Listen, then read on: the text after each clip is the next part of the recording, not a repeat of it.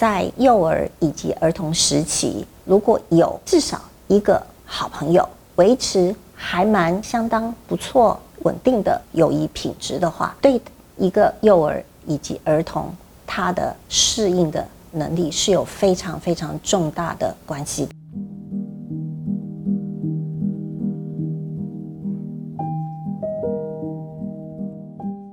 接下来我们要谈一下如何评估友谊呢？在心理学当中呢，我们发展出来一些方法来了解幼儿以及儿童的友谊关系。比如说，我们想知道一个幼儿他有几个好朋友，他们之间的友谊关系是什么样子的性质，或者是说，我们想知道他们所谓的最好的朋友的友谊的品质达到什么样的程度，儿童。和朋友之间呢，有的时候会相处得很好，有的时候呢，可能会有一些意见不同的时候。那么他们的互动以及解决冲突的过程，可能会影响或者是啊提升一个幼儿他的个人的适应的能力。那我们也晓得，朋友之间的互相的支持，或者是陪伴啊，或者是亲密感的建立，那这些呢，都对个人的成长。生理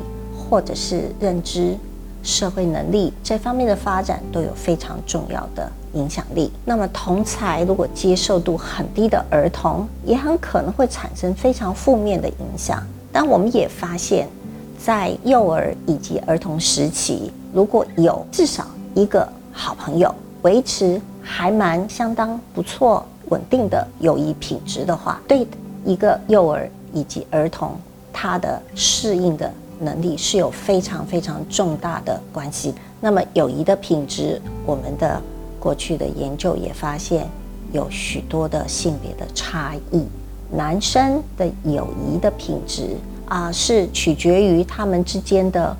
活动的方式。男生喜欢的活动呢，通常呢跟共同要达成一个目标，或者是一起玩一个有规则的游戏。啊，所以通常是有一个活动的呃固定的这个偏好或者是嗜好一起去提升的这样子的特定的行为。女生通常不是这样，女生通常比较是谈话性质的，比较不一定是一定从事于特定的活动，而经常是分享感觉、个人对事情的看法跟观点。那么这些话题对女生来讲是相对来讲是非常关键跟重要的，所以我们在评估友谊的时候呢，常常也会去思考男生跟女生的差异，并且呢，希望能够知道一个女生她的友谊的性质是不是像我刚刚所讲的典型的女生的形式，还是有一点像男生的形式。那么一个男生的友谊关系。是不是也混杂着我们所谓的传统认为的男性跟女性的那样子的形式？这也是一个我们世代的趋势。那也就是我们发现，不管是男生还是女生，常常会拥有跟女生之间的那样子的啊友谊的形式，跟男生之间拥有跟男生那样的友谊形式，而中间也有一些非典型，所以也或者是非传统的友谊的互动的方式。那么这些呢，都是在我们的评量当中呢会发现的。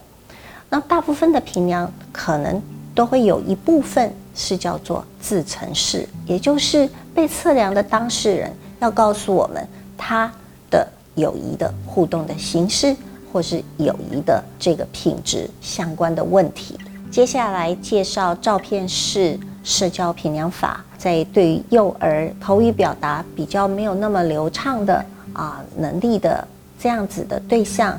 通常我们会用照片来辅助测量。譬如说，我们会把在幼儿园里面同一个班级的小朋友的照片拍下来，然后我们请小朋友先挑出来他自己的那一张，然后呢，我们再请他告诉我们不同的照片是叫什么名字，他认识班上的小朋友有哪些。那么同时呢，我们也会问他。这个照片里的小朋友是你的好朋友吗？你跟他啊都做些什么事情？那么这样子，我们可以进一步的去了解他们普遍的、一般的、经常性的呃互动的方式。那么然后呢，我们也会请小朋友再挑出来他最喜欢的小朋友的照片啊，所以他可能会挑几张他认为在班级上跟他互动的最好的啊其他的小朋友。那我们也请他挑出几张他认为比较不喜欢或者是比较不常。跟他互动的小朋友，那我们可能借由这样子的测量，我们就要去了解幼儿跟他的同班同学、其他的幼儿之间的互动的形式，以及谁是他的，或是哪些是他的最好的朋友。儿童的测量方式很类似幼儿的，但是儿童可能就不用照片，而直接询问。他最好的朋友的姓名，所以呢，他可能在班级上面有几个好朋友。我们有的时候会认为好朋友可能很多啊，超过十个也有可能。但是在测量的时候，我们希望儿童可以帮我们挑出他，也就是他先经过他心中的评量，挑出他心中认为最好的三个好朋友，以及另外的三个他认为最不喜欢的。朋友或者是同学，那这样子我们可以了解到，儿童在他的班级上，或者是在他的团体当中，他最喜欢的以及最不喜欢的同才是哪些？这样我们研发出来一个叫做同才的社交地位测量法。